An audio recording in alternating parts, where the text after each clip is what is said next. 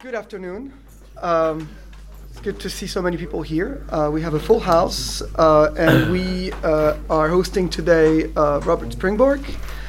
Uh, Robert Springborg uh, is well known at Sciences Po because he was a visiting professor here a couple of years ago, was it? couple of years ago. a couple of years ago at the at the Paris School of International Affairs. Uh, he is uh, currently uh, a uh, visiting professor at remind me, Bob, Research associate, Italian Institute of at the International Institute of International Right. Affairs, and in London, in, in the UK, you are a Um, King's College. At King's College, indeed. That's it. So, uh, and we all know Bob for his work on Egypt. He's been working on the country for uh, at least 30 years, would it be? More? 52. 52. Wow, that takes us a long way back. So he's one of these people who have witnessed all these uh, major changes in the country, and uh, and those have been the material for his uh, new book called Egypt, and published at Polity Press in 2017. And so Bob has, um, uh, was in Paris, and so we suggested he come talk about his book, and beyond his book, address some of the uh, pressing issues. And so um, we uh, uh, gave the title to the talk of uh, uh, what future for Egypt under military rule. That's one of the key questions you're going to be addressing, but I think you're also going to be speaking about the book a bit more generally. Um, we have uh, until seven, so that leaves quite a bit of time. Uh, you may speak for what, an hour maybe, or a bit less than that? A bit less, maybe. Yeah. Um, and then we'll open the floor to questions, and we have uh, uh, a lot of uh, students and other uh, people coming from other areas. So uh, a lot of people with an interest in Egypt. So um, there will be questions. Uh, Bob, the floor is yours. Thank you, Stéphane. Very, very pleasant to be back here at Sciences Po. Um, and I suppose I should address the question of why I bothered writing this book, especially with such an omnibus title as Egypt. It's rather grandiose, isn't it? Um, and it has to do with these 52 years. Uh, I went to Egypt as a young person to work in a, in a hotel there, and uh, rather enjoyed it, and uh, had a wonderful time as a young person, and smelled the jasmine in the air of downtown Cairo at the time, and uh, enjoyed all the pleasures of life that were to be had in the mid 1960s in that country. And I've continued to go back uh, since that time, although I'm, I'm no longer going back uh, for reasons that may be obvious to those of you who've read the book. Um, but what came to my mind as time passed was how the Egypt of my youth had uh, essentially disappeared, and I don't mean just the jasmine from the air of downtown Cairo. Uh, I mean the political community that was there. Uh, and we're all aware that in 2011, political communities fragmented in many Arab countries, uh, totally in four of them, and to a greater or lesser extent in many others. And Egypt, uh, which was the most coherent, most homogeneous of uh, Arab nation states, clearly suffered, uh, as did other uh, relatively coherent nation states. Uh, and so it is that problem that's not just an Arab problem, uh, it's a global problem. Uh, it's very much an American problem, for example, but it's a European problem as well. So the fragmentation of nation states and national identities. Uh, and the assertion of subnational identities and various other political identities within these communities uh, is a global phenomenon. Um, and so, because I'm reasonably familiar with Egypt, I wanted to try to address it uh, in that setting where this, uh, if you will, great country, one of the three contemporary countries in the world that go back to ancient empires, the other two being China and Iran. Uh, how could it be that a country with that pedigree of what is basically 6,000 years begin to fray at the edges, that its national political community could become so contentious and the divisions uh, within it become so pronounced? So that, that's why when the publisher asked me to write a book, I thought, aha, here's the opportunity to um, hark back to the good old days of the jasmine in the air and try to sort of explain why this system uh, sort of came unstuck. And so the book then is in three or four different parts connected to that. Excuse me, first, um, a brief chronicle of the uh, breakdown of political community. Then, uh, uh, an attempt to sort of give empirical meaning to that in terms of the economic performance of the country. And I'm using economics to some extent simply as a signifier of broader capacities uh, and the capacity to hold the political community together. Uh, and then it's the question of why. Why has Egypt underperformed, comparatively speaking, economically and otherwise, uh, as badly as it has, comparative in the Middle East and comparative to other lower middle and middle income countries around the world? Uh, and then an investigation of what are the consequences of that underperformance in quite an empirical way, looking at both domestic and foreign policies. And then lastly, some speculation uh, on what future scenarios might be for the country. So that's how the book is laid out. And uh, it's a relatively short book. Uh, and so what I'll do is I'll sort of walk you through it here today. And then maybe after we've walked through it, we can turn our attention to the matter at hand, which is the presidential election. That is already underway. Some of you may be following it avidly um, or otherwise. Uh, the elections in consulates and embassies around the world has already now been completed, and the uh, uh, the national uh, elections will be taking place this coming week. So it's very apropos uh, that we sort of take a look at at this process and what it embodies and what it reflects about the country. So I'll sort of finish with that. So then the question is, what is the comparative performance of Egypt? And the most wonderful economic historian, uh, in my view, writing on Egypt was uh, Charles Issawi, who many years ago uh, did this lovely comparison between Japan and Egypt.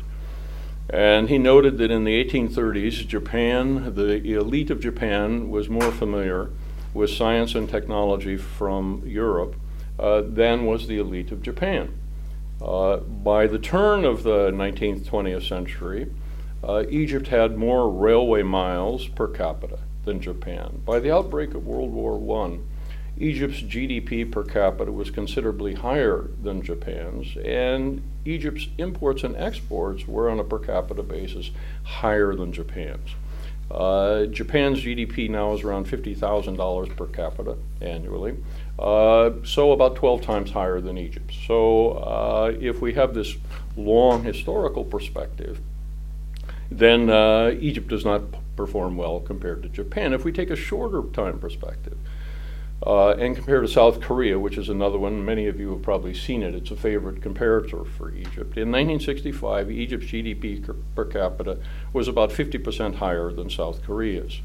Ten years later, uh, the South Koreans had caught up and surpassed, and their GDP per capita was five or six times greater than that of Egypt in that very short 10 year period, 65 to 75. One can say, I suppose, uh, that East Asia is its own miracle story, uh, and none of us do well when we compare uh, GDP growth per capita to that of East Asia. But if we also compare Egypt within the Middle East, North Africa region, it also doesn't do well. Uh, and so Morocco is a, a, standard comparator for a lot of World Bank studies. And Moroccan GDP per capita in 2006 was double that of Egypt's. Uh, Ten years later, uh, it was about three times higher. So Egypt has fallen behind not only historically East Asia and in a more contemporary way, it's also fallen behind its comparators in the Middle East and North Africa. So this is sort of a signifier of underperformance. Another signifier is currency values. Uh, and even I saw President Sisi interviewed a couple of days ago was talking about this. Uh, and uh, but he didn't give this particular statistic, which was that in 1960, uh, the Egyptian pound was worth three dollars.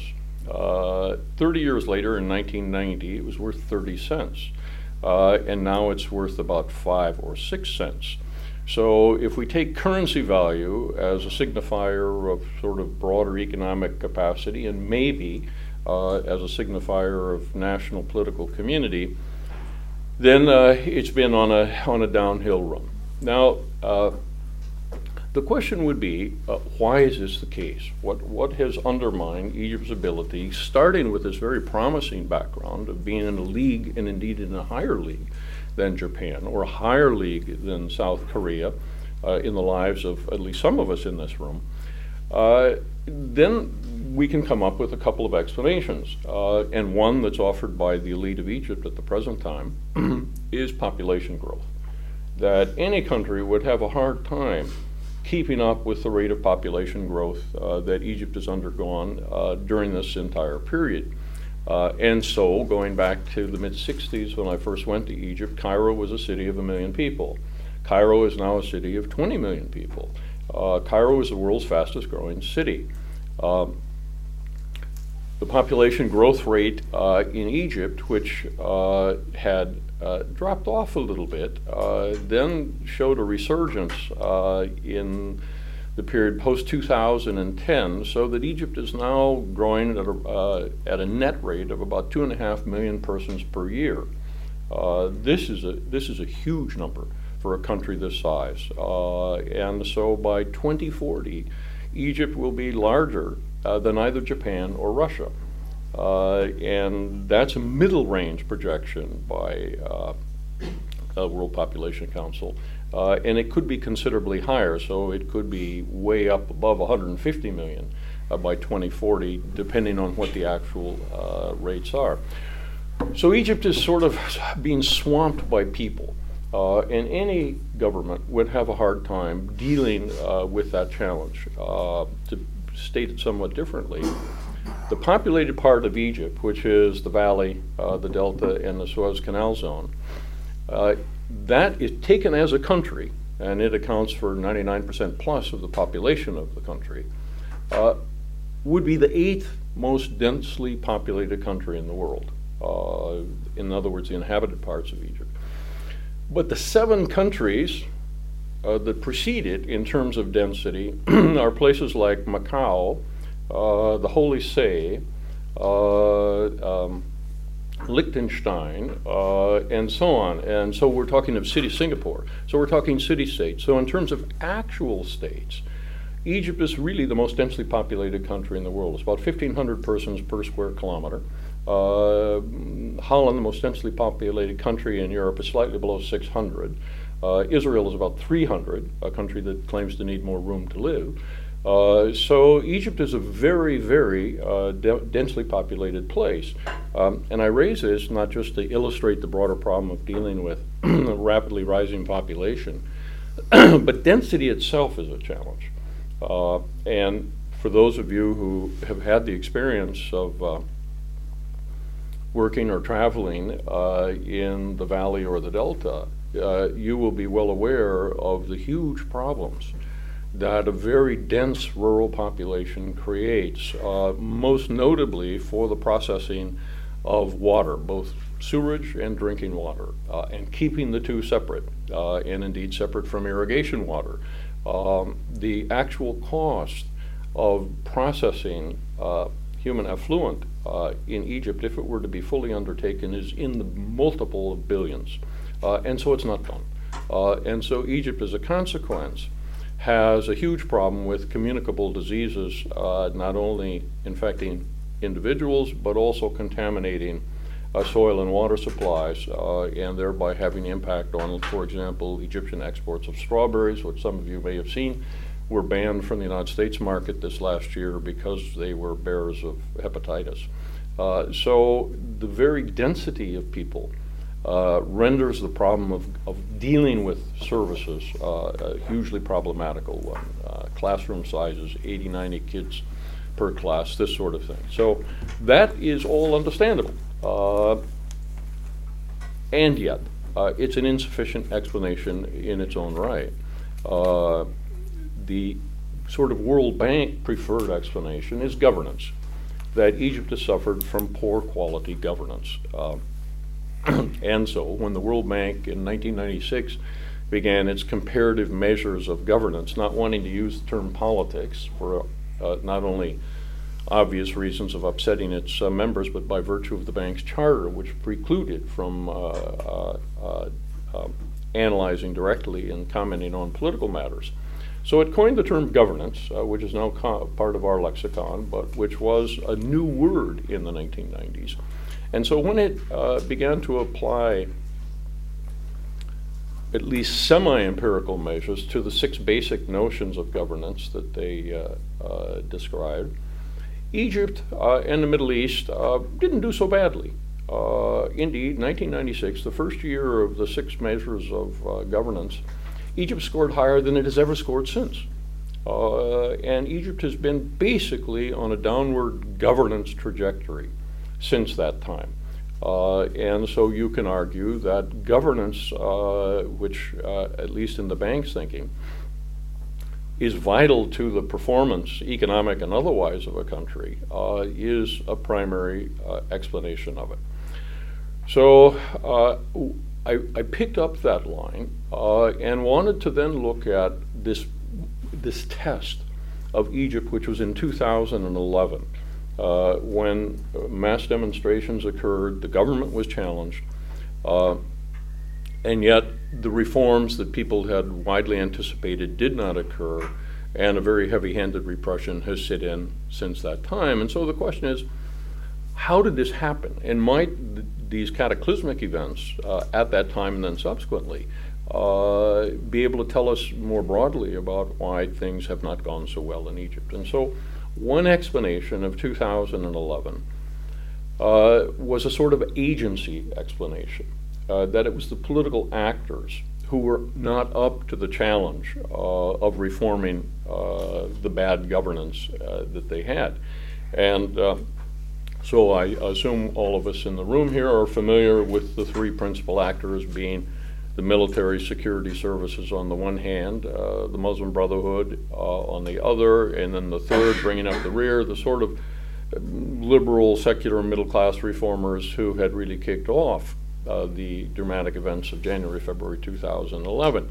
Um, and the standard accounts, of which there are now many, uh, explain a military that was intent on maintaining and indeed possibly increasing its power, which it succeeded in so doing, um, and a brotherhood uh, that was too narrow minded uh, in its approach to politics to forge the coalition it needed with other, quote, revolutionary elements uh, to contain the military. And so it then fell victim to that much stronger actor, the military.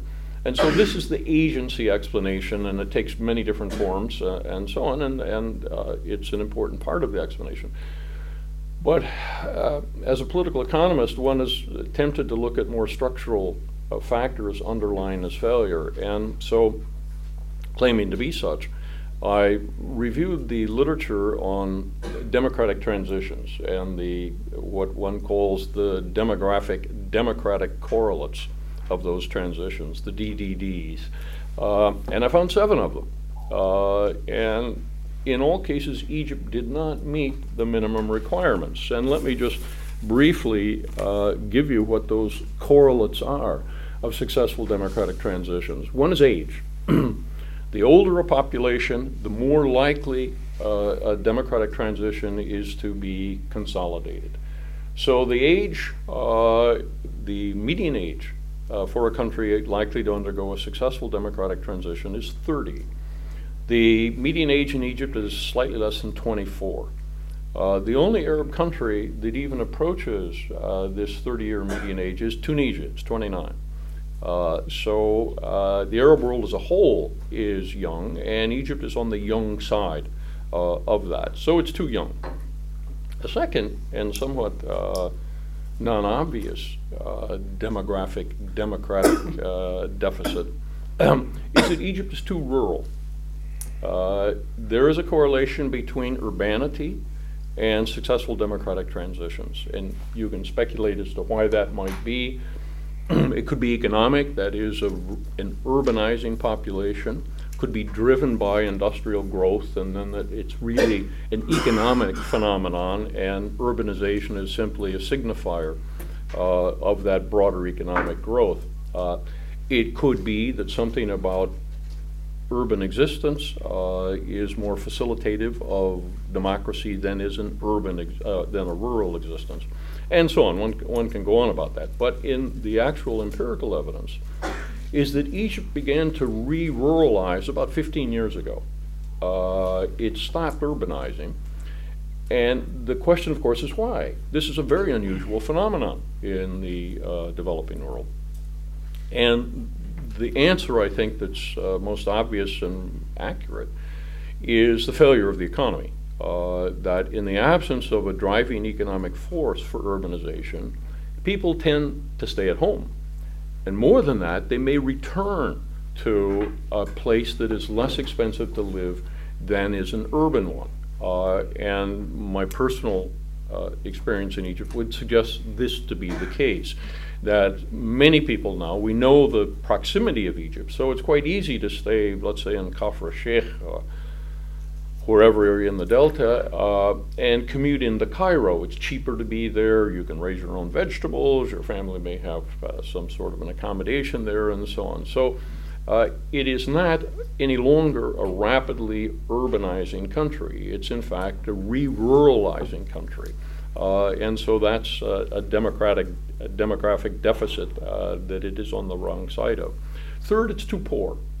Uh, there is a correlation between GDP per capita and successful democratic transitions. Egypt is way below uh, the purchasing power parity um, GDP per capita measure. Uh, and indeed, poverty in Egypt has been growing since 2011.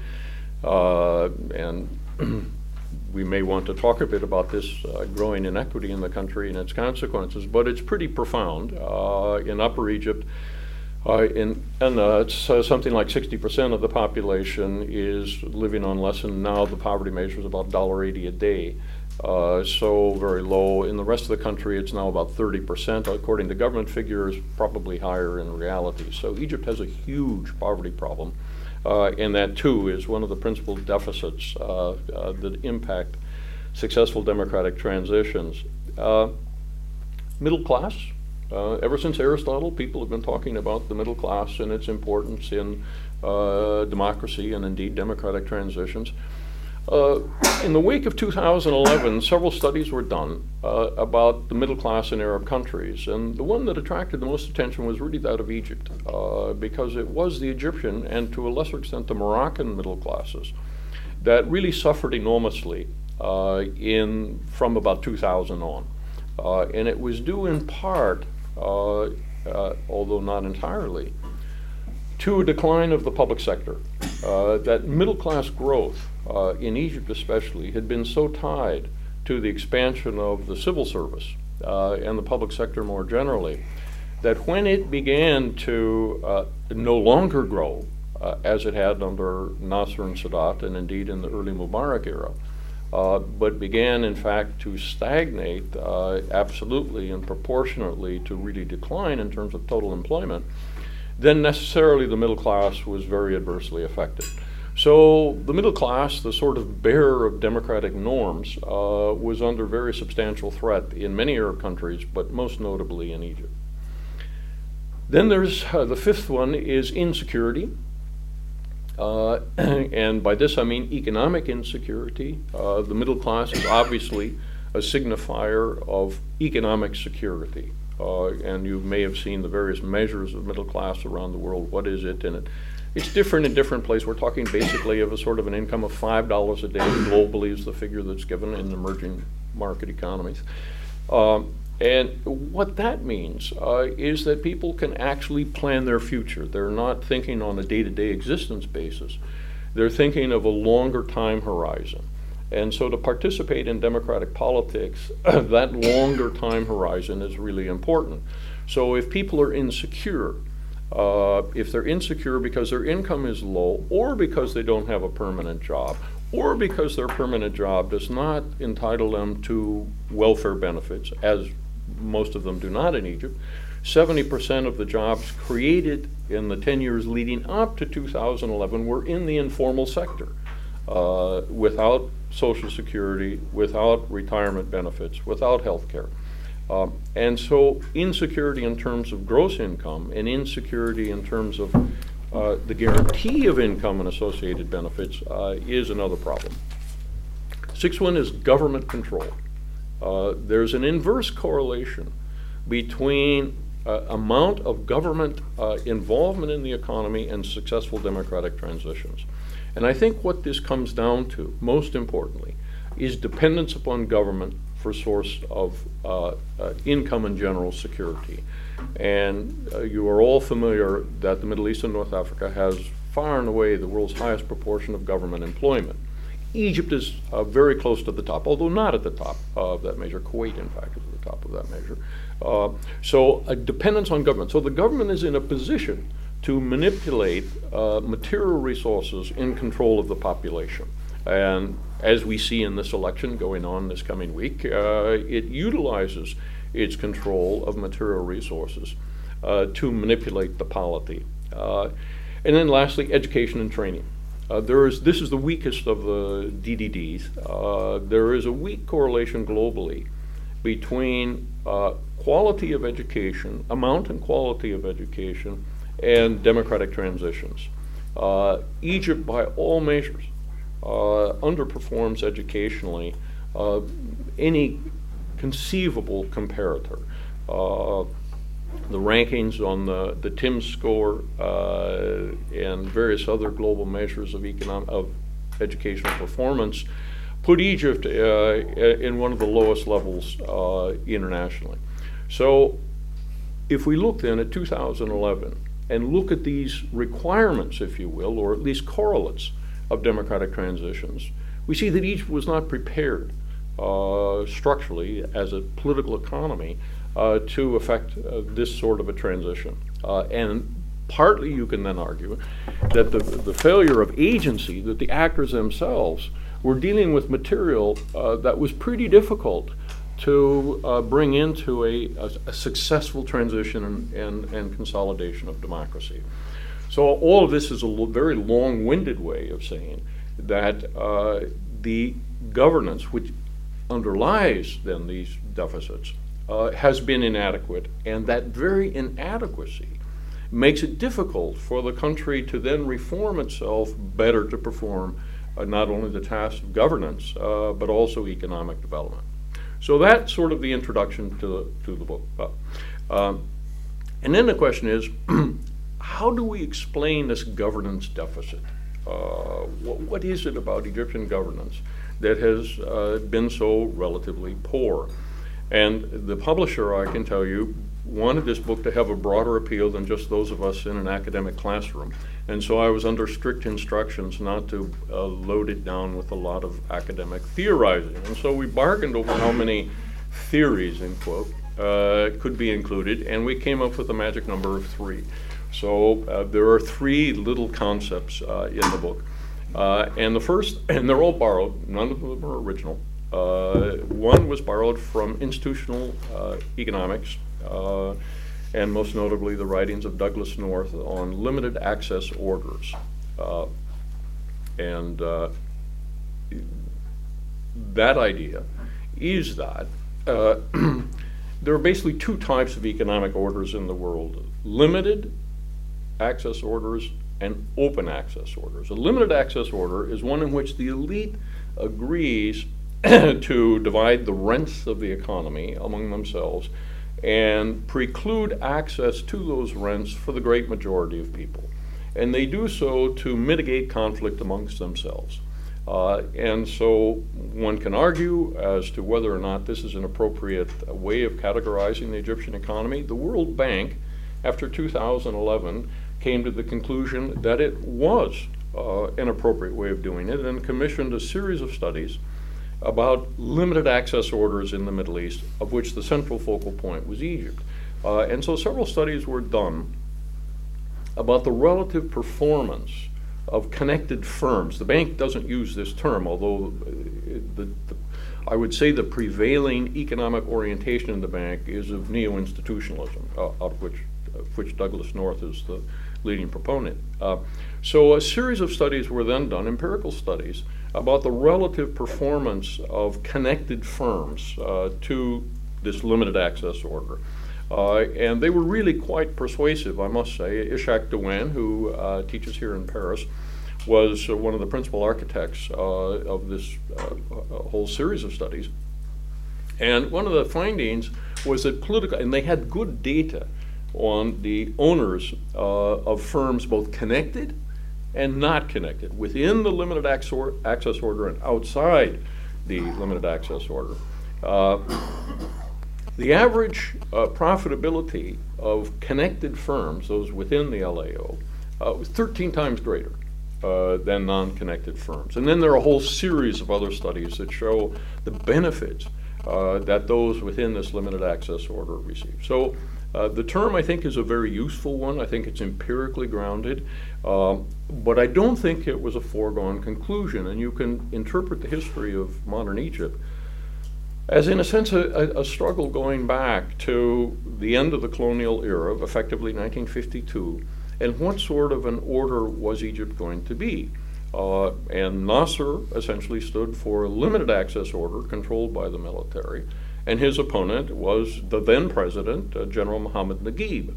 Uh, and Naguib was essentially someone who was arguing that the semi open order uh, of the monarchy should continue. And he was, of course, defeated, and this limited access order was created at that time and has persisted since that.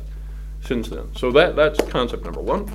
Uh, then concept number two uh, is essentially state capacity. Uh, and those of you who are working in the field of political economy, political science more generally, will know that state capacity is a, uh, um, a concept that has been defined and redefined and increasingly measured and utilized in research. Uh, so again, I'm borrowing like a pack rat here. Uh, but the one that is most useful in a way uh, of all those writing in the field of state capacity is Michael Mann, who is not an economist. He's a historical sociologist.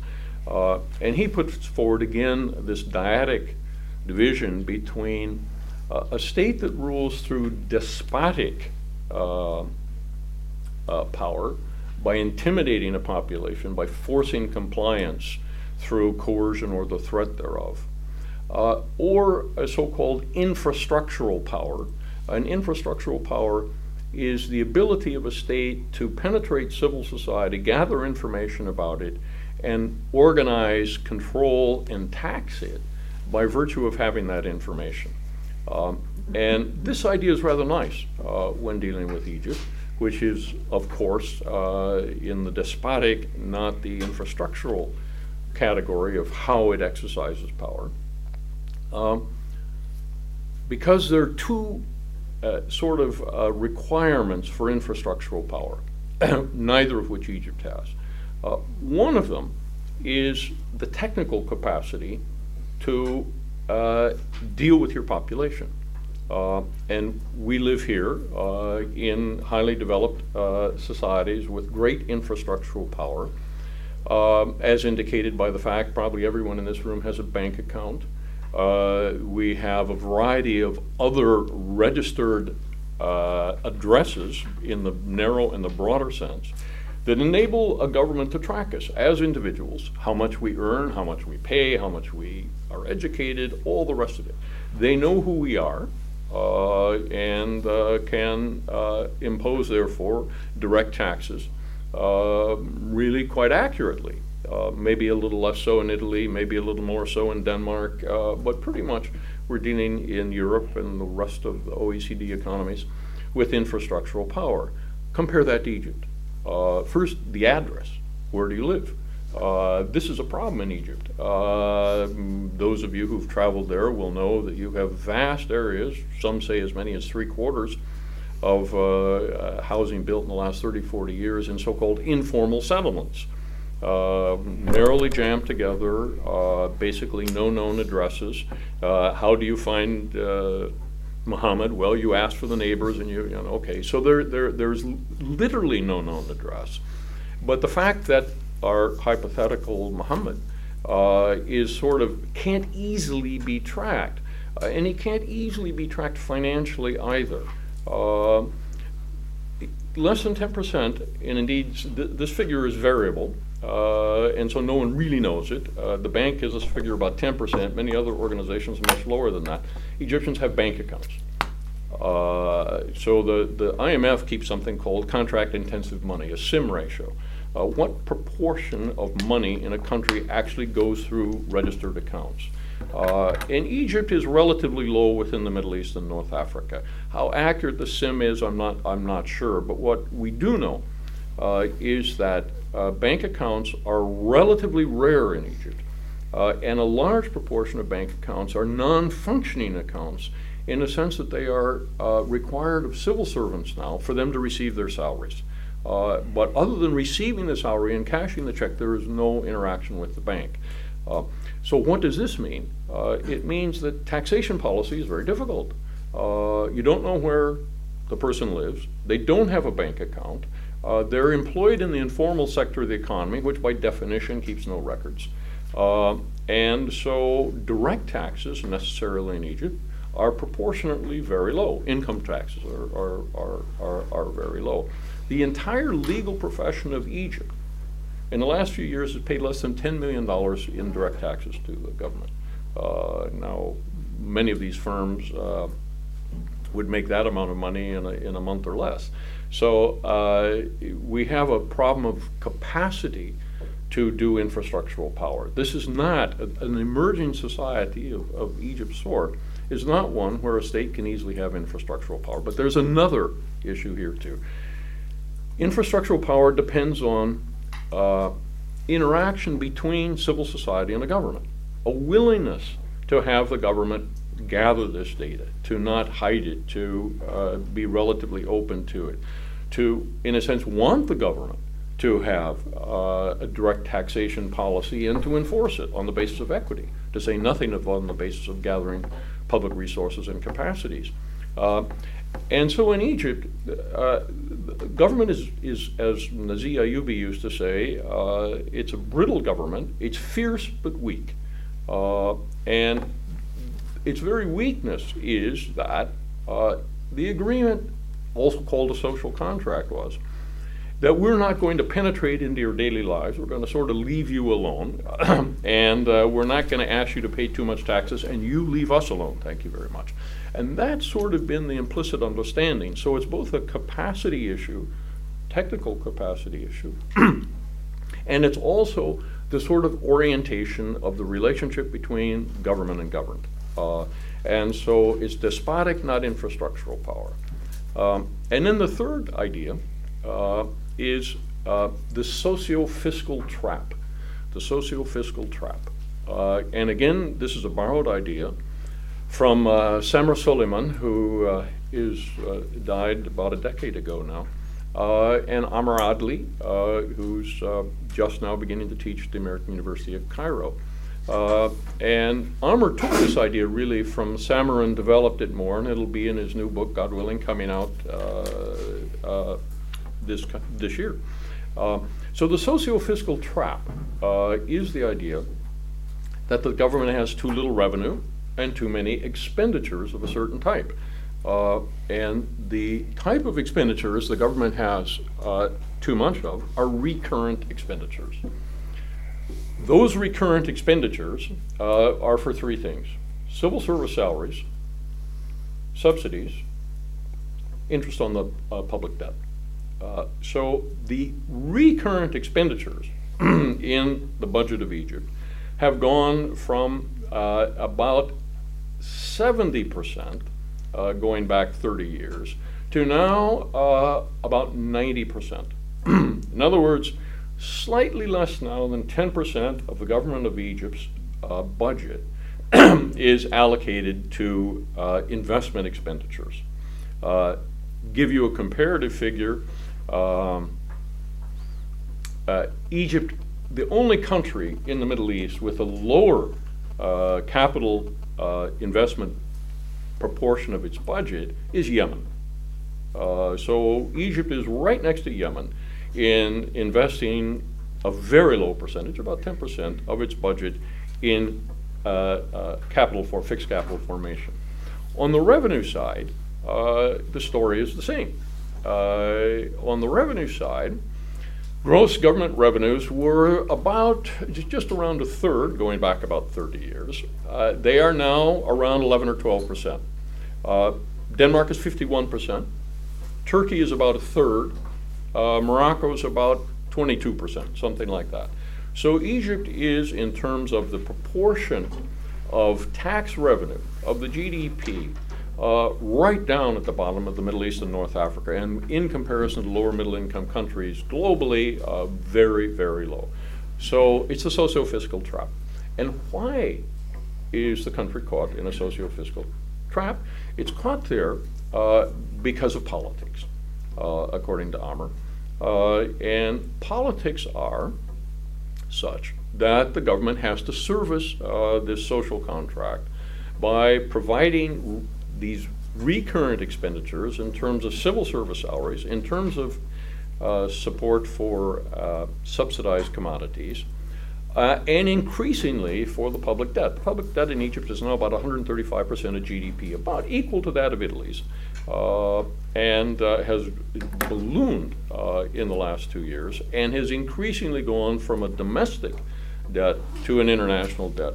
the official figure is around 81 billion now of the uh, accumulated public foreign debt uh, of Egypt, of which uh, around 40% is due for payment within one year. and this is why Egypt is borrowing so very heavily at the present time on international markets to repay the capital payments due during the course of this year. Uh, say nothing about interest, and we can possibly talk about that.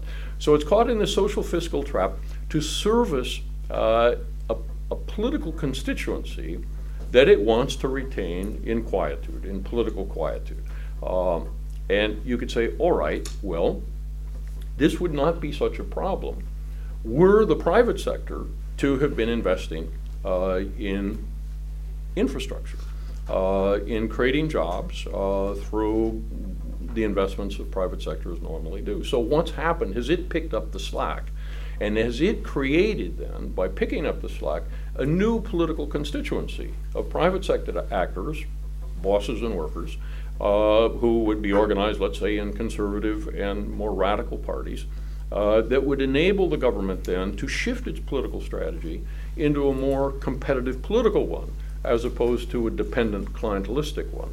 Um, and the short answer here is that the slack has not been picked up by the private sector in Egypt. If you chart private sector investment in Egypt, uh, there are four sectors which, uh, which uh, absorb almost 80% of it hydrocarbons, tourism, transportation, and communications.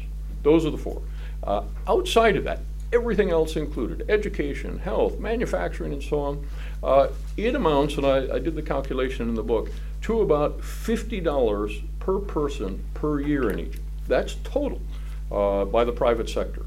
Uh, in short, uh, this is a paltry sum uh, and far too low to create a sort of a new political constituency, which the government might then depend upon to shift uh, its political weight, its political weight away from these entitlements. and to shift more of its expenditures into capital development. So those are the, the three key ideas. Uh, and now let me hasten on rather faster here.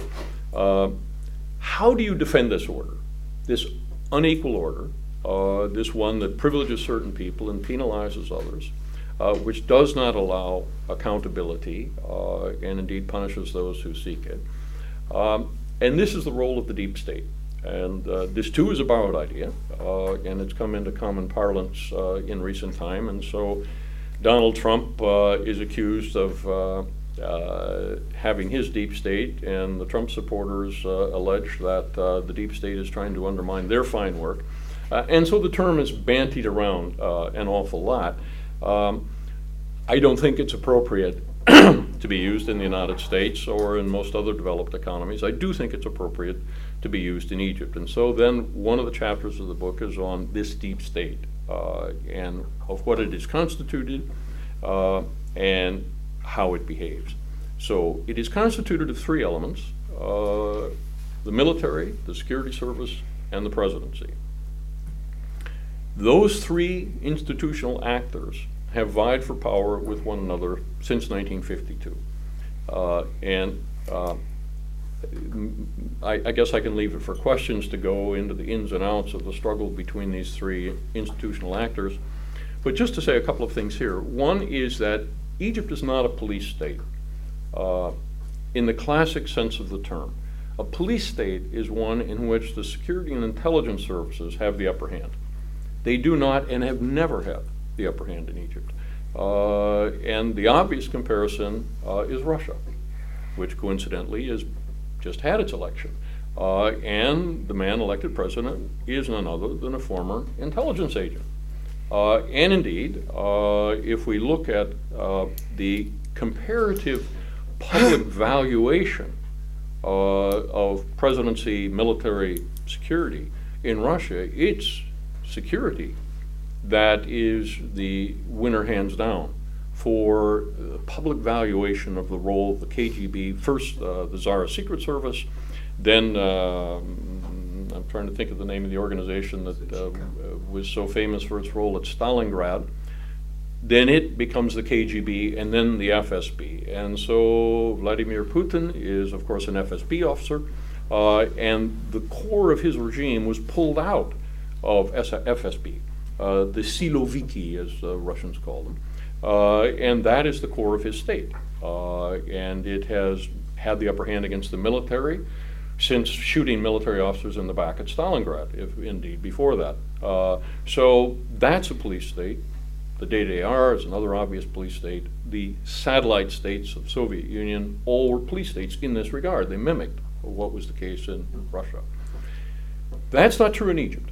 Uh, the security services have traditionally been the counterbalance to the military uh, as organized and manipulated by the president. Um, and it is the military that has been the more powerful of the two.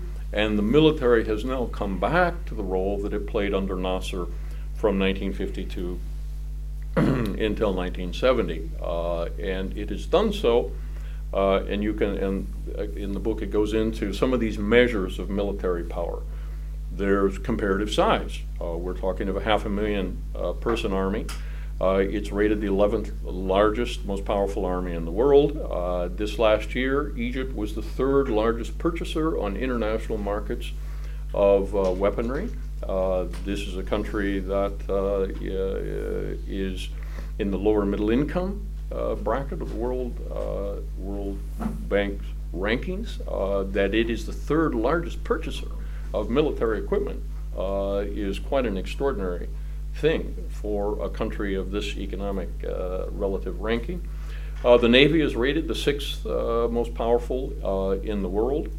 Uh, the share of military budget has increased officially. Who knows what it really is? Uh, no one knows what it really is, at least outside the military itself. so this is a, a, a prodigious institution. if you trace the role of the military since 1923 in the first Egyptian constitution, you will see a, a, pretty flat sort of period from 1923 to 1956, uh, next constitution, and then a rising role dramatically uh, since uh, 2012. Uh, so you have constitutional measures of its power, you have economic measures of its role, uh, which are hard to come by because these are all classified uh, figures. But we know from a variety of sources uh, that the military has expanded its economic reach uh, far beyond uh, its original economic role of producing weaponry. So the growth of the military, then uh, the security services. the present situation, just to bring us into the world of today, is one whereby uh, military intelligence, which was the preeminent intelligence service uh, in the early years of Nasser, uh, but which was then sort of subordinated uh, by Nasser himself because of his lack of direct control of the military. Uh, and his then creation of a couple of alternative military, of, of, of, bolstering a couple of alternative services, the key of which was general intelligence. and uh, was the same service that was used by Mubarak, general intelligence, uh, to counterbalance the military, in which Mubarak was not, uh, uh, did not have the confidence of his control of that institution in the same measure that Sisi does. Uh, so Sisi uh, has returned now to military intelligence from which he hailed as the key intelligence body within the country. And the presidential election brought forth uh, the problems that Sisi has with his intelligence services. Because general intelligence, being Mubarak's uh, key instrument of control, along with state security investigations under the Ministry of Interior, uh, were threatening to back his opponents. Uh, and that was what was at issue uh, with the two previous generals who wanted to offer their candidacies. Uh, both of them had connections into general intelligence, uh, which is heavily staffed by former officers but is directly under the presidency. Uh, and because it was connected with Mubarak's people, this provided a real base to challenge Sisi. Uh, and so you're probably all familiar with uh, the, the change that occurred. The head of general intelligence was removed, replaced by the head of Sisi's own office. The candidates were themselves prevented from offering their candidacies. one is still in jail. and so what went on then was, and since that time, a purge of general intelligence. Uh, so the intelligence services are there, they're important, uh, but it is they are subordinate to the military, and especially now because what Sisi has done uh, is to empower military intelligence as his chief political organization. Not only has it subordinated general intelligence to itself, uh, and not only does it perform its role of coup proofing, but most importantly now, it is going back to what Nasser used it for in the early days. It was to organize the body politic. Uh, and so the two dominant parties in parliament are creations of military intelligence. Uh, the head of the uh, uh National Security Committee in parliament, military intelligence. Uh, we could go on. The Speaker, uh, sorry, the General Secretary of Parliament, military intelligence, first time in history.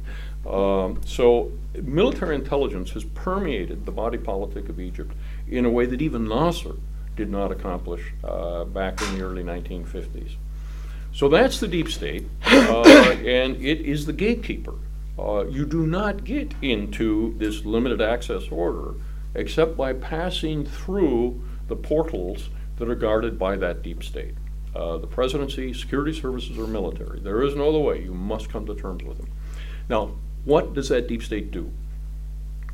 it controls the, the, the nominal state structure, and it also controls civil and political society. And I've talked now for 50 minutes, which is probably long enough. So I'll just very briefly mention this, and then we can come to um, sort of what, what the future might be. The control of the executive, legislative, and judicial branches is an art form for the deep state. This is its bread and butter. Uh, it uses it, it builds a perimeter around itself by controlling the nominal parts of government. So the executive branch uh, is controlled in a variety of ways uh, described in the book. And I, I, worked in Egypt off and on, as I say, from 1965. Um, and even as a young person working in a hotel in Egypt, you encountered the deep state.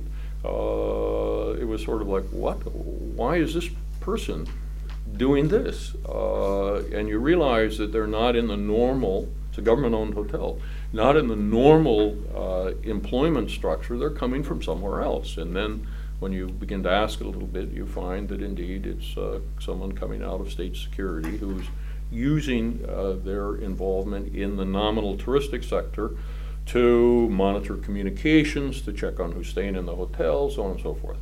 Uh, in other jobs that I had in Egypt, I ended up then having to deal with folks out of different security intelligence organizations for just nominal sorts of things, and such as in higher education, that a ministry is there to do, but in fact the ministry doesn't do it. Uh, because it is security and intelligence agents working within that government agency that really determine it. A friend of mine became Minister of Agriculture. He was minister in 2011. And uh, he said, Look, I've got 85 undersecretaries in this ministry. There are 85 of them. Uh, if 10 of them were actually employees in the Ministry of Agriculture, I'd be able to run it. so, why? Do you have all these security intelligence officers uh, working in the ministry? Because they're using the ministry not for purposes of agricultural production and growth and so on. They're using it to control the countryside. Uh, that's the key function of the ministry from the point of view of the deep state. This is an organization that deals directly with uh, producers. Uh, and it can use that and does use that and did use that and still uses that ministry uh, to that end. Uh, so you have penetration of the executive branch uh, up and down. Uh, anything that has any sort of leverage with any constituency in the executive branch is really controlled by the deep state. Then you have the division of the executive branch.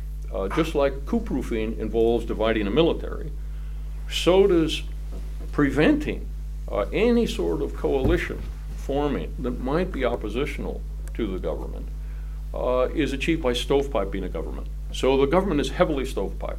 Uh, and so a cabinet meeting is a meeting of grandees who are not there to commonly implement policies, but are presiding over their own stovepipe. And that's consciously encouraged. Uh, so there's very little uh, capacity of the government to interact in the implementation of a policy that might involve, and indeed all do, uh, more than one uh, administrative body. Centralization is the third one. Uh, a hugely centralized government.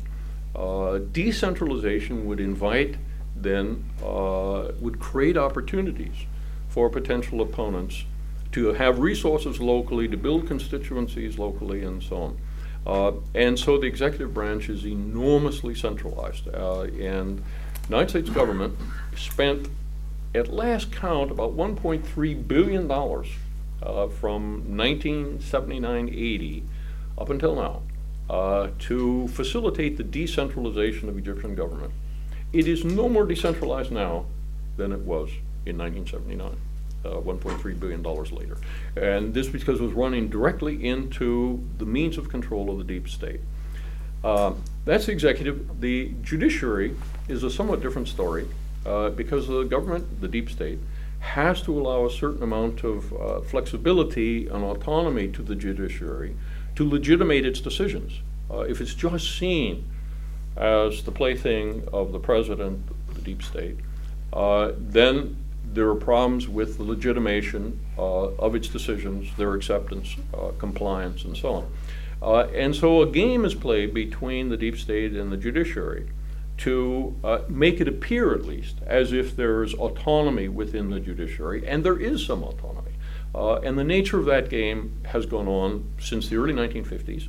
Uh, it's a sort of a standard feature of Egyptian politics. and those of you who follow events now know that the government uh, has decided to grant very little autonomy to the judiciary and is, in a sense, undermining the legitimacy of it in that process. Lastly, the parliament. Uh, the parliament cannot be given as much uh, autonomy as the judiciary because the parliament actually represents the people. So if the parliament were to be deemed to be uh, a truly sovereign, independent body, it could pose a challenge to the deep state. So the parliament has to be very carefully controlled, uh, and indeed it is. Uh, and that control has been greatly increased under Sisi. And you know, I wrote a biography of a speaker of the Egyptian parliament many years ago, and to that end, I sat in his office for a long time, watching what he was doing and how he was interacting uh, with parliamentarians and others. And this was during the Sadat era, uh, when there was an officially an opening, uh, political and economic, but also a, a, political relaxation, and it was intended to build support for the regime and maybe to go beyond that. Uh, and then the trip to Jerusalem and various other things occurred, and it never happened. But the, the way in which that speaker interacted with members of parliament uh, and constituents coming in uh, and others was very informative. Uh, it was, uh, it resembled uh, interactions between a Speaker of Parliament in a, a, a, legislative body in the West, a democratic body. Uh, there was discussion, there was conflict, there was it was handled, uh, you know, in a political way, uh, very recognizable. That's all gone. the current Speaker of Parliament is basically a former police officer. Uh, he's backed up, as I mentioned, by uh, someone out of military intelligence. Uh, orders are given. Uh, there is no political discussion. Uh, and so the parliament is brought completely under control. So those are the three, that's the perimeter around the deep state. Um, further then out uh, is civil and political society. And all of you are familiar with the draconian means of control that have been imposed over both uh, since 2013. Uh, and I, I, don't really need to go into that, I don't think. I just say the book uh, makes the argument that uh, one way of looking at civil and political society is in religious affiliations. Uh, Egyptians are deeply religious people. Uh, and if you review uh, the data on it by Pew Global Attitude Surveys, Egypt is possibly the most religious country in the world. This is a very religious place. and so, religious affiliation and religious thinking is extremely important to individuals and therefore to the deep state. it has to get inside people's minds, as it were, and the way they organize themselves to control them. and so, if you think in terms of Egypt as a Muslim Christian country uh, and the means of control of those two communities, it seems to me it comes closer to how they think and what they actually do. And so uh, much of the discussion then of these control strategies is within these two uh, communities and how they're organized and the role they play. So that's uh, then why governance is so bad. Uh, it's there to control and the whole state and societies are subject to that control. The measures of then the performance uh, include a whole variety of things environmental, economic performance, foreign policy, the actual military itself, because the military is really not there as a military, it's there as a support of the regime. So its actual capacities to perform the security military duties is really quite limited. So you, you can take all these different measures of performance, uh, and they all reveal the same thing. It's extremely bad. Where does this leave us? Uh, well, uh, the three scenarios are first, it just goes on like this. Uh, and why should it go on like this when it's doing so badly? Uh, more and more people are in poverty. Egypt has some of the highest disease rates, highest hepatitis rate in the world. Um, uh, let me not go on, but a lot of indicators of chronic breakdown. Well, uh, it is the control function, of course, uh, but it's also external support for Egypt. Uh, that the strategy of every ruler of Egypt, uh, and most importantly the current one, is to uh, generate external support for his rule. Uh, and so foreign policy is basically sold to the highest bidder, to put it in very crude terms, of gaining support for the regime. And so Egypt's foreign policy at present is intended exactly for that purpose and has succeeded brilliantly. Uh, Egypt, just like the Shah of Iran back in 1978, was supported by China, Russia, the United States, all of Western Europe. Uh, indeed, the Shah had no opponents. Uh, and we can say pretty much the same thing about President Sisi, with the exception of Turkey and partial exception of Qatar. Uh, but otherwise, uh, Sisi is in the good books of every single government that counts. And they are all supporting him in one way or another. That is hugely important. Uh, and so when problems arise, such as the uh, torture to death of Giulio Regeni, uh, the matter is dealt with uh, in a very Italianate style, shall we say, uh, whereby it's finessed by an Italian government that doesn't want the popular upsurge of anti Egyptian, anti Sisi feeling in the country to derail Italian Egyptian relations, both on economic front and on the very important migration and security fronts. Um, and so, despite this egregious crime, uh, the government of Italy has come to terms with Sisi. Uh, so, business as usual uh, is a pretty good bet. Uh, now, there is a second sort of scenario here, which is of change within the deep state. Uh, and there, there's a rather nice new book out that has done a quantitative study of the fall of dictators. Uh, and there are two ways dictators can fall the people can rise up, or the deep state under them, uh, the security folks, can overthrow them. Three quarters of removals of dictators are by their own people. That is to say, it's the deep state or the security people, the military, that remove them. only one quarter uh, are removed by a popular uprising. This figure, uh, it seems to me, is probably very appropriate uh, to predict what might happen in Egypt. Uh, that, as we saw, December, January, February, uh, Sisi was extremely worried about a challenge from the deep state uh, in the form of Ahmed Shafiq uh, or Sami Abu because they represented then serious constituencies within general intelligence, most notably. People who have power and influence in a lot of different quarters. Uh, and so he had to do what he did as he saw it. Uh, he had to, in a sense, embarrass himself by arresting these people and, and then trying to break general intelligence. Uh, so he's vulnerable. Uh, and he's gotten through this round, uh, but there will be other rounds. Uh, and so if there were then some public discontent of a significant sort, or some other failure militarily, uh, some other occasion that would enable critics within the military or the security services to present themselves as an alternative, either just within the deep state or more broadly, then he would have trouble. Uh, and so that's one scenario. Uh, it's sort of like the Mubarak scenario.